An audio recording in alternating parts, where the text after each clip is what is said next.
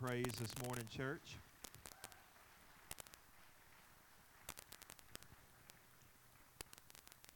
It is uh, good to be back on American soil. I'm glad that uh, I'm back home. Uh, I'm glad to see everybody here worshiping together this morning. Take just a minute, turn around, shake hands with somebody, or if you're a fist, fist bump somebody, uh, and remain standing for prayer.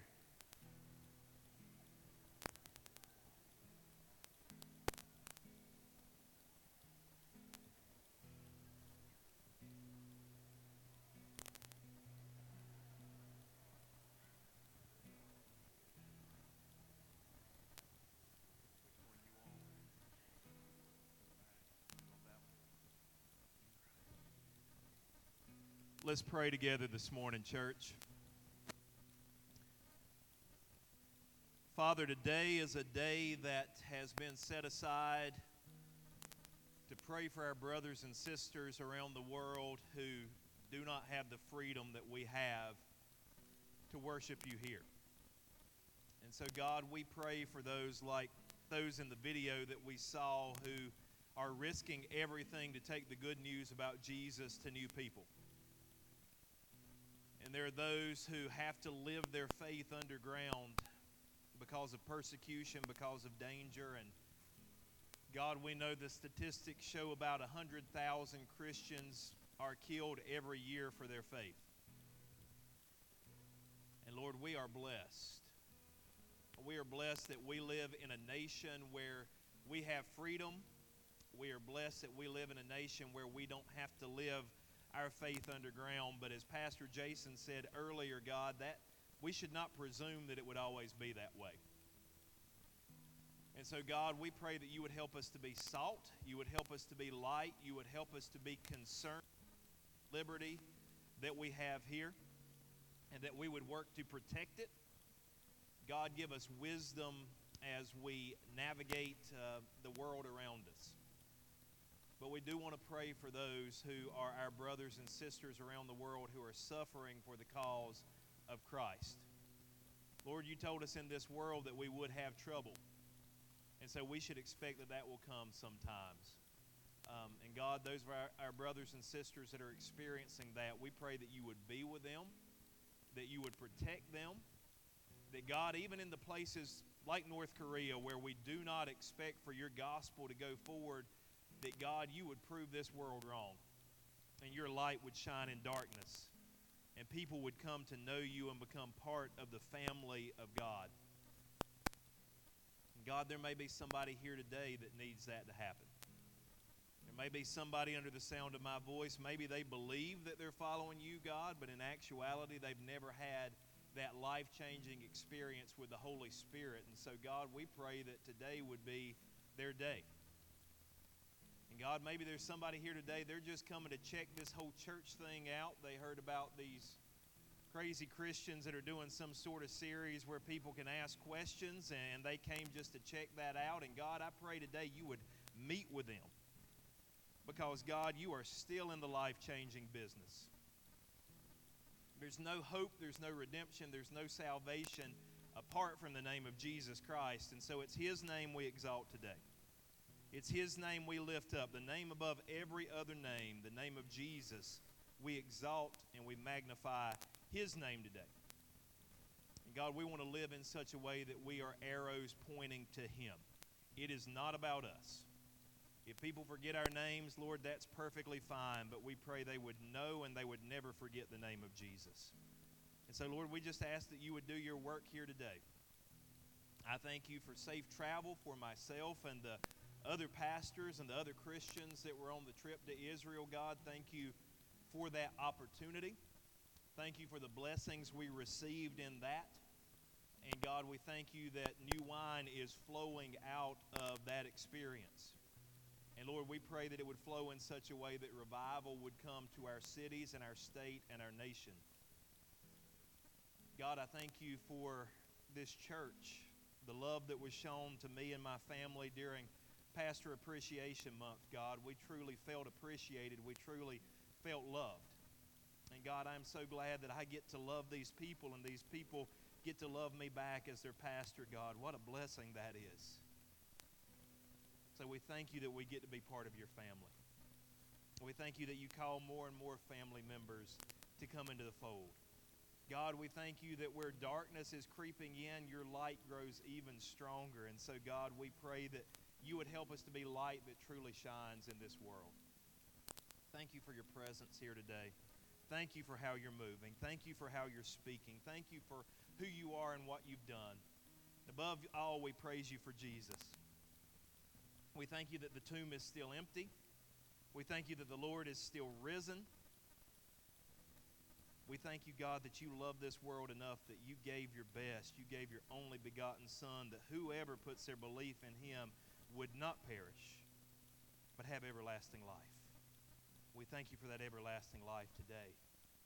It's in Jesus' name that we pray all these things. And Rushwood Church said together, Amen.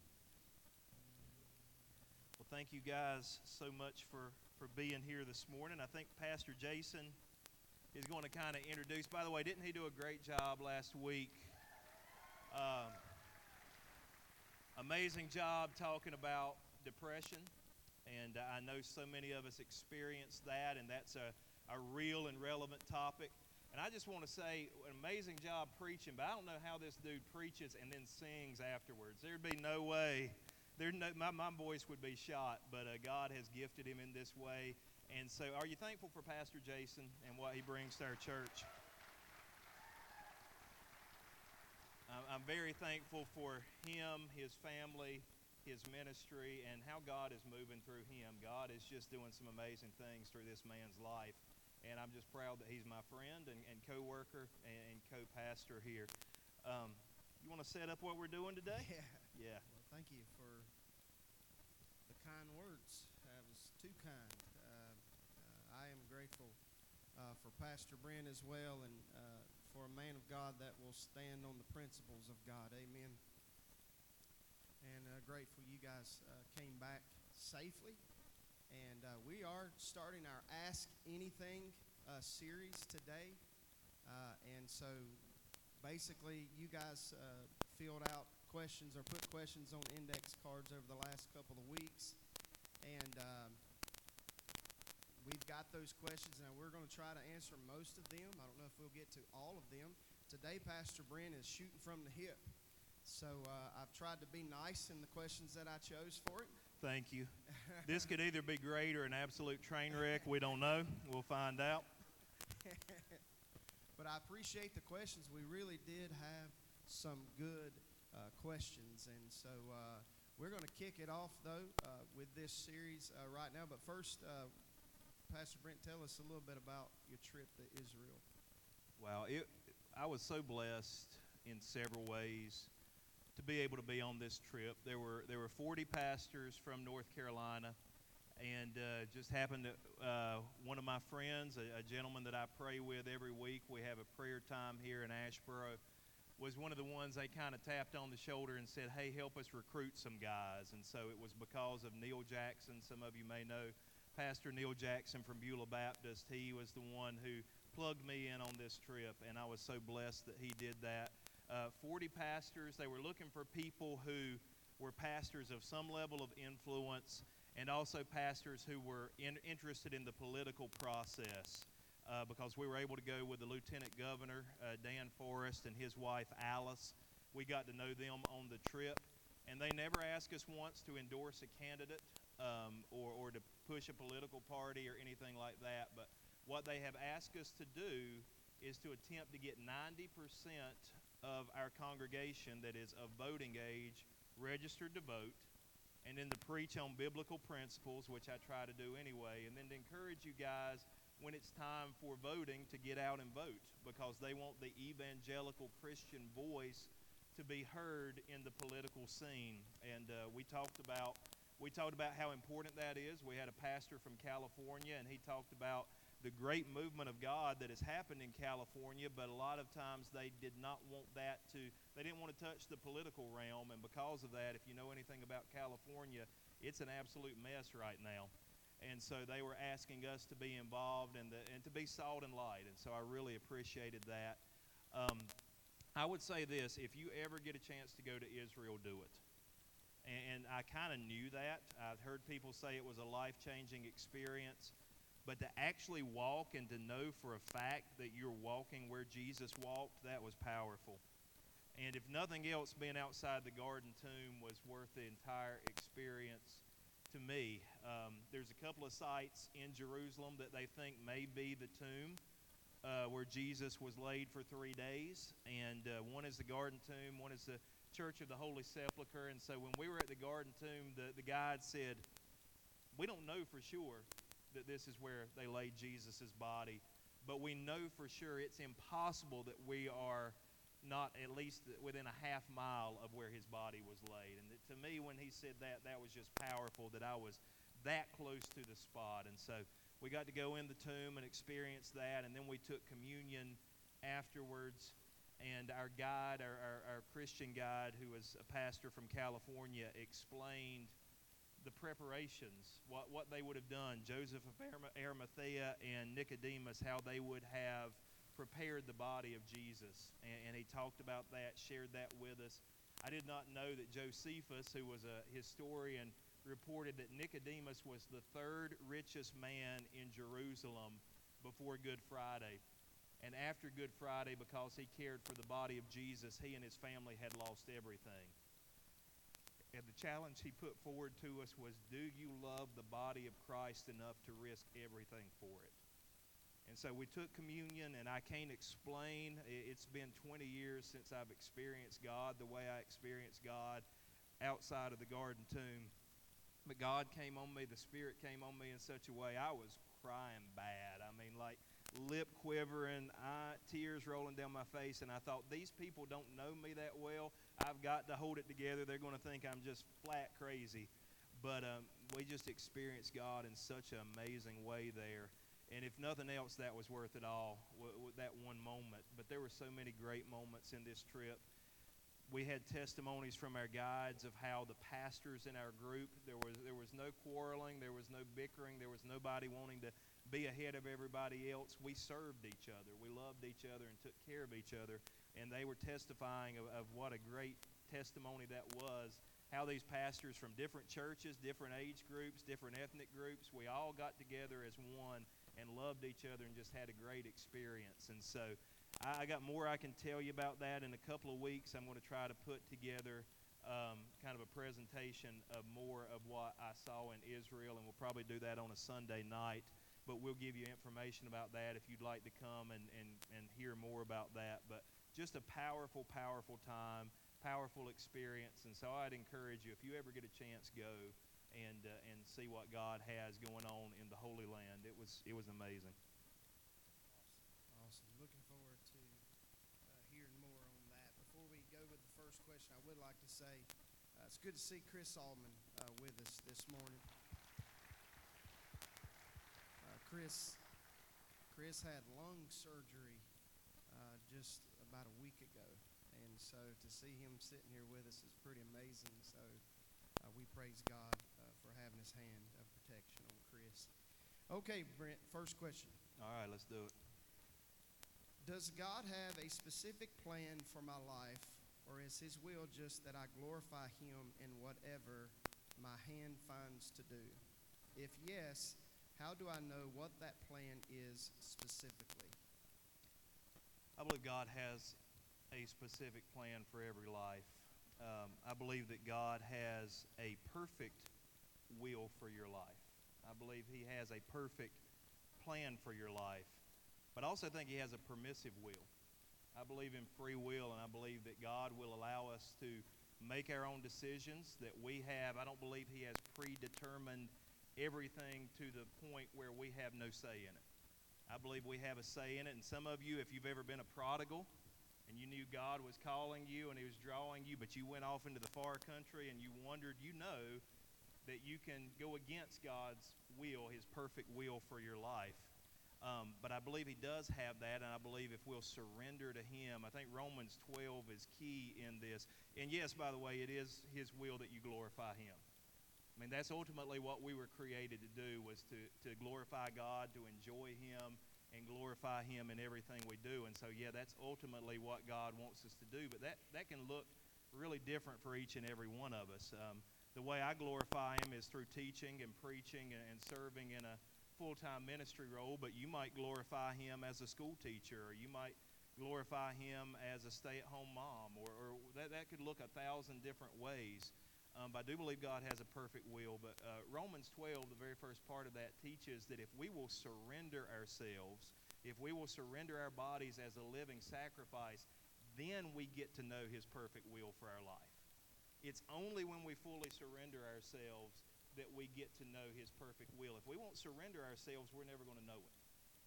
He wants all of you. He doesn't desire a part of you. He doesn't desire a little bit of you. He He's a jealous God. He wants, and it, that's a good thing. I, I know one time Oprah said that that really threw her off of Christianity when she found out God was a jealous God. But you have to understand, God wants us to experience what's best, and He's what's best. And so if we'll if we'll surrender our lives to Him, then we get to know that perfect will. But if we hold back, we'll never know that perfect will for our lives. And so that's how I'd answer that one. Yeah, that's good. That's good. Okay, uh, what was God doing between the Old and the New Testament, and what was the church doing? Okay, uh, there was 400. There was a 400 year period between the Old and New Testament, and that's called the intertestamental period. Sometimes it's called the silent age because God gave no new revelation. There were no prophets during that time. Uh, now, there's uh, some books that report the history of that time uh, First and Second Maccabees. They talk, talk about the Maccabean revolt, where we get Hanukkah and all of that. You can read those things. We believe they're good history. They're not in our Bible um, because I, I think part of the reason they're not in our Bible is God did not want to put up a, a spirit of rebellion necessarily against the government. Romans chapter 13 talks about submission to the authorities God has set up, and that may be one reason he did not include that. But God was still working. Even we, when we didn't know it, even when his people didn't see it or sense it, God was still working even in that period. But the amazing thing, that's one of my favorite things at Christmas, is uh, that that silent period was really, there's a song that says that was broken by a baby's cry. And that could either be that could either be John the Baptist or that could be Jesus or that could be both. But God sent this prophet John the Baptist to uh, be the forerunner for Jesus Christ. And then how God broke that 400 years of silence was he came to earth in the form of Jesus Christ. Uh, now, the question about the church, the church per se was not really in existence in that at that time. The church did not start until Pentecost. Uh, but the people of God, uh, the Jewish people, were there and they were preserving the traditions, they were preserving the, the teachings uh, until God showed up in a new way in Jesus Christ. So I guess the lesson in that is even when you don't know even when you don't sense it, even when you can't hear Him, even when God seems like He's silent, He's still working. He's behind the scenes. He never stops working, He never stops speaking. It's just if we can sense it, if we can know it or not. And uh, so, interesting, interesting time period there uh, to study and to look at. Good question, by the way. That's that a great was question. Uh, if everyone is born a sinner, how do babies or small children go to heaven when they die? That one I would uh, I would point to as something called the age of accountability. The Bible talks about when we come to a point where we can understand right and wrong, where we can re- accept or reject the gospel. Now, when I was growing up, uh, I, I heard the age of accountability was 12 years old, but I don't really think there's a number that we can put on that. I know that at eight years old, I understood enough of the gospel. I understood enough of the truth of Jesus Christ that I knew I was a sinner. By eight years old, I knew that I was doing things that was displeasing to God, and I was under conviction um, at that point in time. And so I believe I had already reached the age of accountability by that time because I knew I was a sinner and I understood enough of the gospel to accept or reject Jesus Christ. Now, I believe those children who are too small to understand, or uh, there may be people who are born mentally handicapped and they're not able to understand the gospel, I believe God makes special provision for them. Now, I have Calvinistic friends who would say, well, if you're elect and you die at an early age, you'll go to heaven, and if you weren't elect you'll go to hell. But I don't, I don't believe that way. I believe God has a special grace, a special provision for those folks. But I would say definitely the age of accountability has something to, to play into that. My son Aiden was saved at four years old. And uh, what, what had happened there was his grandmother had developed dementia and, and over a period of a couple of years passed away. And through questions about heaven and questions about her passing, my son at four years old was able to understand enough of the gospel to accept or reject Jesus Christ. And he chose to accept Jesus Christ and to be baptized. Um, we had a little girl here one time who was baptized, and we posted the picture, and she was very young.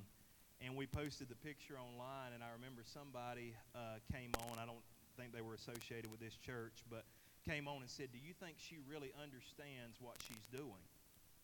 And i said yes because i was in a smart alecky mood. Um, of course she doesn't fully understand but guess what? I, i'm almost 40 years old. I've been walking with the lord since i was eight years old. I've got a, a, a master's degree and a doctorate and all these things and i don't fully understand because he's so great, I can't fully comprehend who he is in every facet, and I can't fully comprehend what he has done to save me.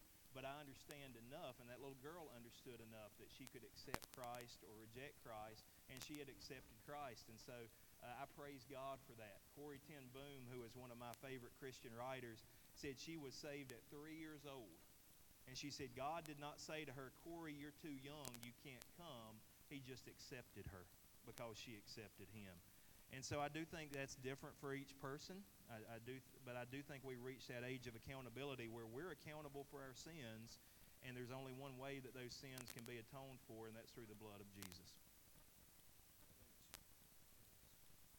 Okay, I'm going to preface this question a little bit.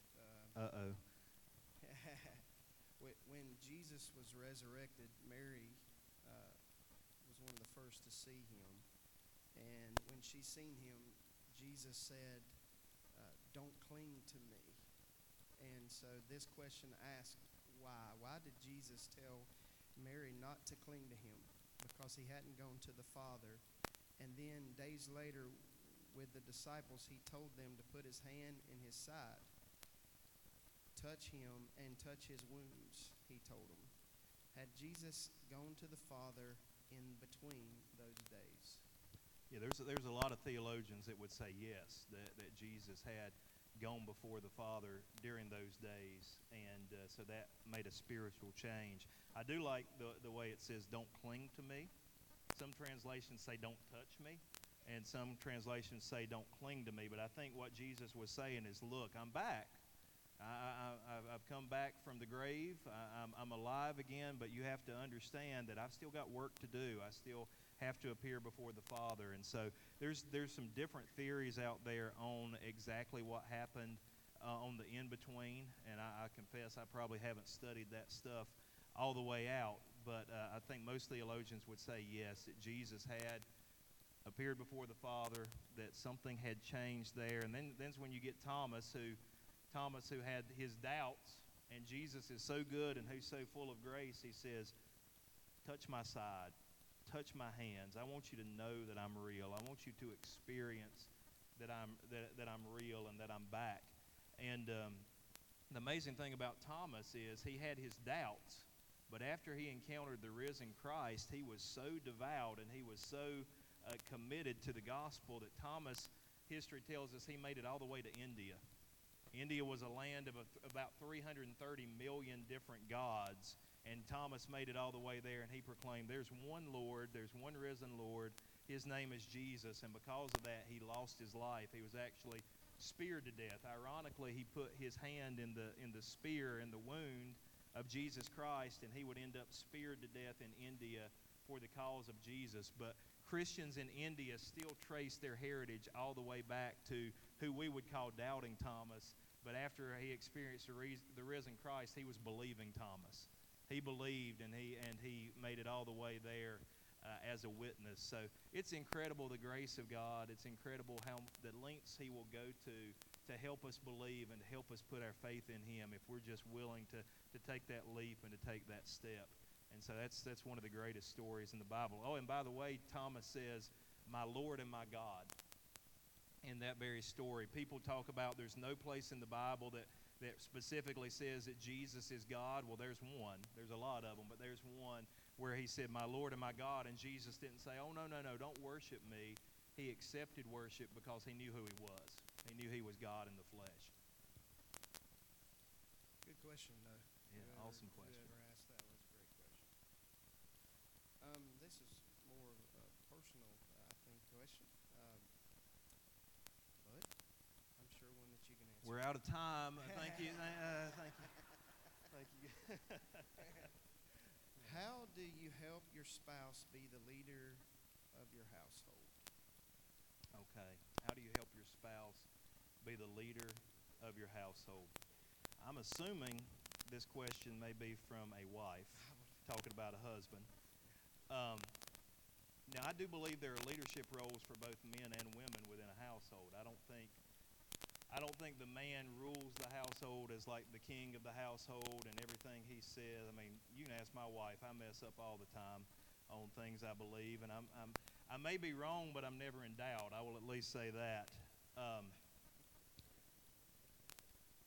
in our culture, unfortunately, I think there's a healthy type of feminism, and I think there's an unhealthy type of feminism.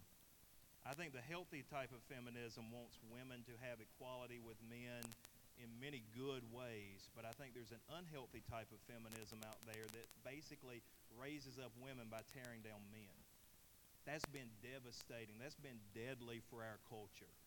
Okay, because now I, I, I deal with men all the time. They feel like they're they're useless. They feel like they're good for nothing. They feel like they should sit back. It's tough as it can be to get men to step up into leadership especially spiritual leadership. Men feel like uh, it, this was one of the amazing parts of the trip to Israel. We went to the we went to the Western Wall during the day, and I was able to pray there. And some of you may have seen the the pictures of me with the funny little hat on there praying at, at the Western Wall.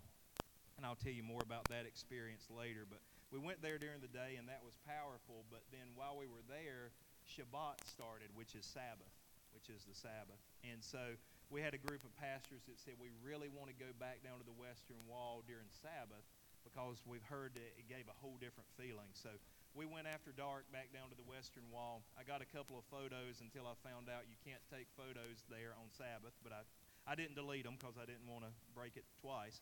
Um, but anyway, we were there at the wall. But here's what was amazing to me this is what was convicting to me.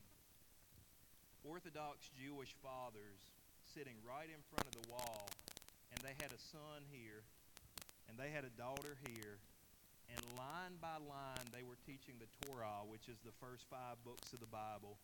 They were teaching line by line their children the Bible.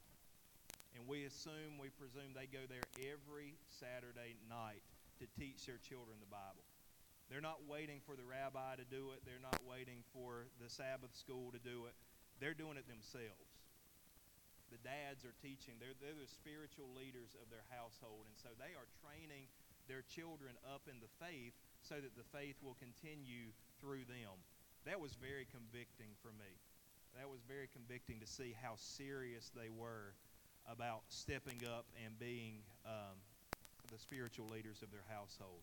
So now, how do we get men to do that? I don't know. If you know, you can tell me.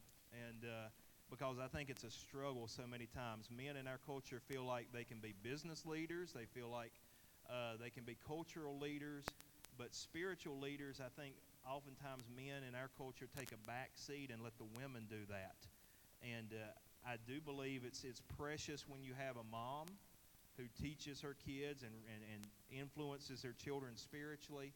But how powerful would it be if we had dads who would step up and be that example? Two thirds of the American church are fem- is female. On average Sunday morning, 66% of the people who are in church are women. The women are carrying the spiritual load, and the men are stepping back. Now, I will say, I mean, I guess part of my advice would be give, give, ladies, give your husband space to step up and do that. Okay, give him space, give him encouragement. When he does something that to lead spiritually, don't dismiss it as some, even if it seems insignificant to you, don't treat it like it's insignificant. Men have egos, so if you'll praise him about it, that'll just build him up and he'll start doing it more and more. Use a little psychology there, but you've got to give that space. Um, you've got to be a bit countercultural there because the culture has made us into Homer Simpson and Al Bundy and all these, you know, just loser dads, loser men. And I just, I, I would, I, I think it would bring revival to our entire nation if we would see men step into their rightful place within the household. And uh, that's that's what the Bible asks. That's what God asks for us as men. Is just, and that doesn't belittle women whatsoever. If you've got a man who's a strong leader and a loving leader, the whole family is going to come along with that. And so, guys, I you know I beat up on you every once in a while, guys, but but um, step up, be that leader. Don't be afraid to don't be afraid to praise the Lord. One of the greatest, one of the greatest. You got me on the topic I'm all about. Um, one of the greatest warriors in the Bible was a man named King David. He was also the favorite singer of Israel. He was a worshiper. He wasn't just a warrior, but he was a worshiper. We've gotten the idea that it's not manly to worship. It's not manly to sing. It's not manly to raise your hands and praise God. And that's so backward that's so backward for what the Bible teaches. You know, you can be a great warrior for God and a great worshiper for God. You can be a great father. You can be a great spiritual leader. Guys, we can do it. Not on our own, but through the Holy Spirit, we can do that. So, and by the way, dads, on Sunday morning, when it's time to go to church, don't wait for mom to get the ball rolling. Get up and say, hey, everybody, get up. We're going to church. It's not a choice. In my household growing up, I, that was never a choice. Are we going to church on Sunday morning? It's just time for church. You get up and you do it. There's no questions asked. That's what's going to happen. My dad led that way, and I'm so thankful. I wouldn't be here today if my dad didn't lead in that way. So, men, I just want to encourage you, and women, just give your give your husband encouragement and space to do that. I think it's very healthy for you. Good word. Okay, a little more hot topic like. Uh-oh. Uh, is smoking any worse of an addiction than eat smoking cigarettes? Okay, let me clarify. hey, you got to clarify in 2019. is smoking any worse of an addiction than eating too much? In moderation, neither will kill you unless they are tainted.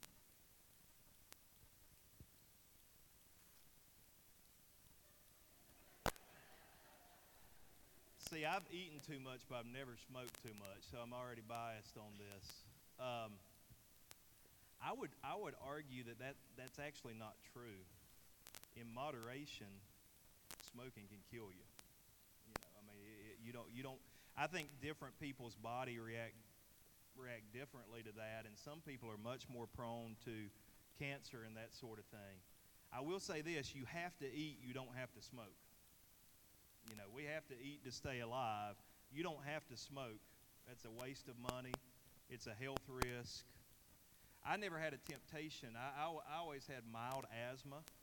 And so I'd get around somebody smoking and I would about cough my head off, and that's the last thing I was ever tempted to do. Um, is it worse? Probably not. I mean, the Bible talks about talks a bit against gluttony. It talks about your body being a temple of the Holy Spirit. In some ways, it's really not. It's just that smoking should be something that is not as much of a temptation for most of us. And I, have never, I've never started. I've never obviously been addicted to that, uh, that sort of thing. And I hear it's a really tough addiction. Um, but I see how somebody could get easily into a thing of overeating. Smoking, you don't ever have to pick them up in the first place. And to me, that's a. Uh, so is it a worse sin or whatever? I, I wouldn't say so necessarily but it should be something easier for us to avoid. And if you do smoke, of course, I'm going to I'm going to encourage you to stop. You know, it's not good stewardship. It's a waste of money. It is a health risk. Even in small amounts, it can be something. But there's a lot of us who ought to eat less and exercise more and all that. And so, if we're to be honest and if we're to be balanced, we need to we need to be fair on all of that and try to treat our bodies like a temple of the Holy Spirit. Um, but I am glad I'm back in America because American food is so much better than Israeli food. Just be honest with you. Just be honest with you. So. Well done. Well done. Um, and don't ever smoke the wacky tobacco. Don't do that. Yeah. Don't even don't even start on Yeah. that. It is worse, by the way. Yeah. If you're, just in case you had that question in the back of your mind. I've heard that that can lead to overeating, but I, you know, I never it. experienced that. Yeah. It certainly can. I got the munchies. I got the munchies without that. But anyway, uh, Okay, moving on. moving on. when does helping become enabling? When do you quit helping? Man, that's a good question. Um, one of the things my wife and I have discussed at length. It's a problem in our culture. It's a problem in the church. You know, a- as Christians, we're called to help people. We're called to love people. It seems like in our culture now, you can help somebody a thousand times, and the moment you have to put up brakes on something and say, "Well, I can't help you there," or the minute you ask something hard of some uh, somebody, all that goes out the window. It's almost as if you never did that, and that's a little that's a little scary. That that's the kind of relationships we have with each other now. That you can be so good to somebody, and then all of a sudden, if you ever have to tell them no or say, "I don't think we should do that," or whatever, or disagree with them in the slightest, that breaks the relationship. I mean, I think I think maybe that's a sign of immaturity in our culture and within the church. But that, that's kind of a different topic than what was asked there. Um, how do you know the difference between en- enabling and helping? If you see that if you see that the help that you're giving is keeping somebody in their sin, if it's making their sin easier, okay?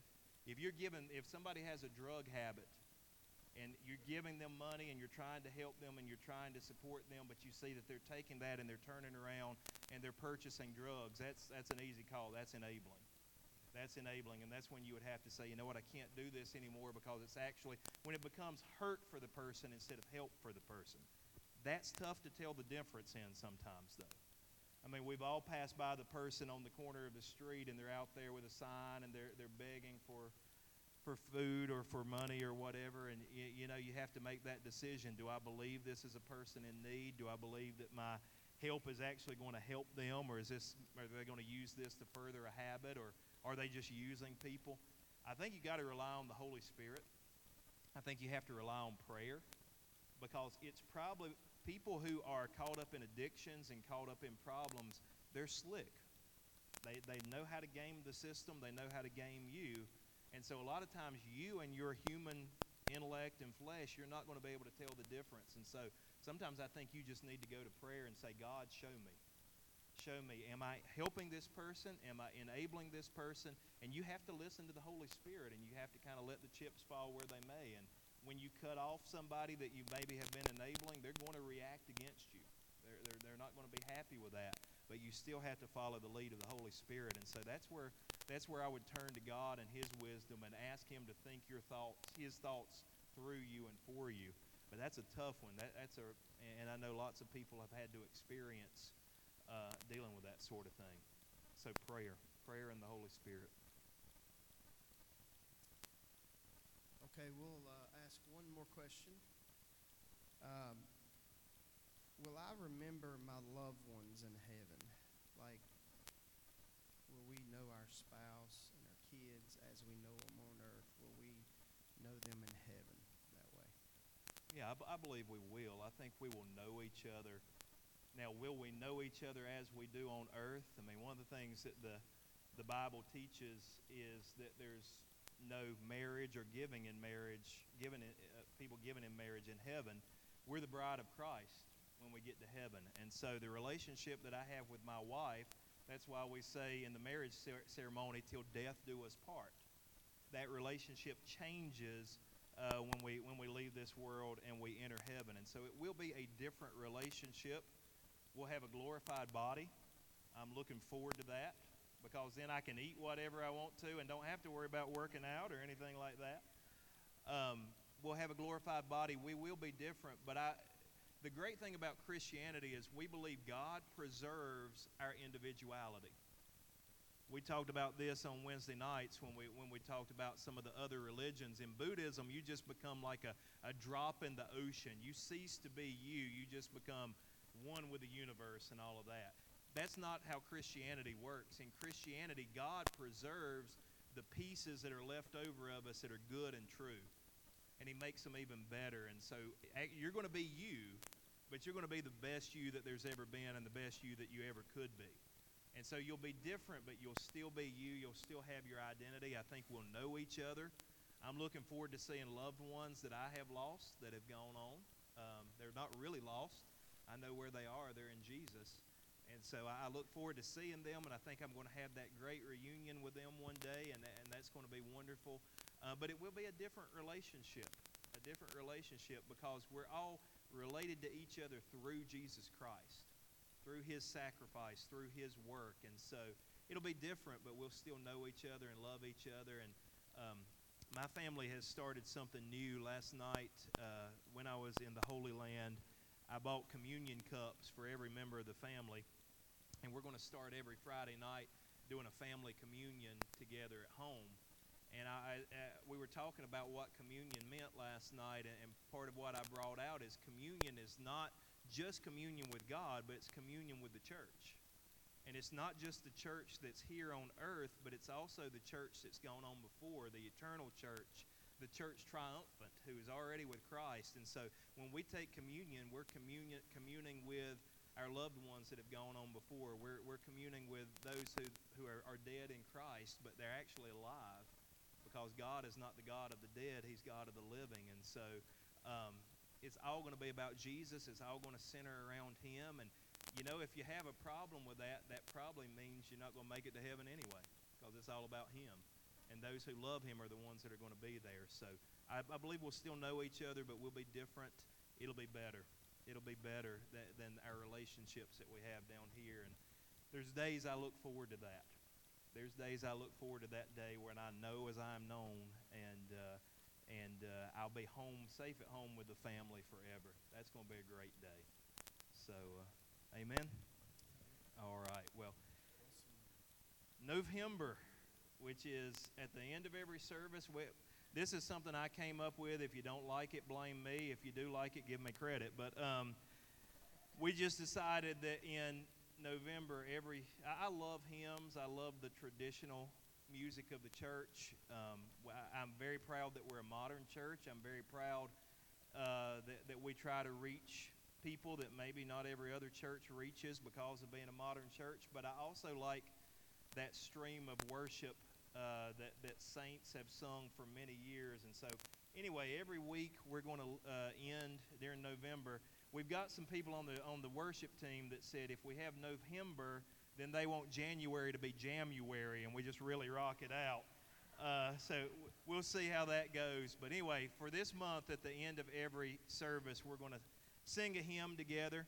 And those of you who like to sneak out early, I don't know. You might want to you might want to stay here for this because I think it's going to be good. But anyway, the worship team is going to come and they're going to lead us in one of the great hymns of the church. I think we're doing.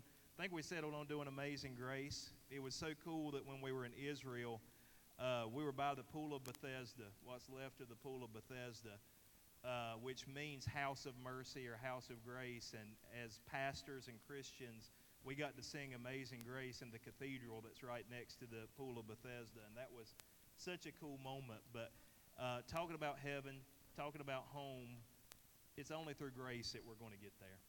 It's not through our works, it's not through anything we've done, it's through the amazing grace of God that we're going to get to experience that. And I'm looking forward to it. I hope that you're looking forward to it too. So, anyway, I'm going to get off of here and let them get set up, and uh, they're going to lead us in this hymn before we get out of here today.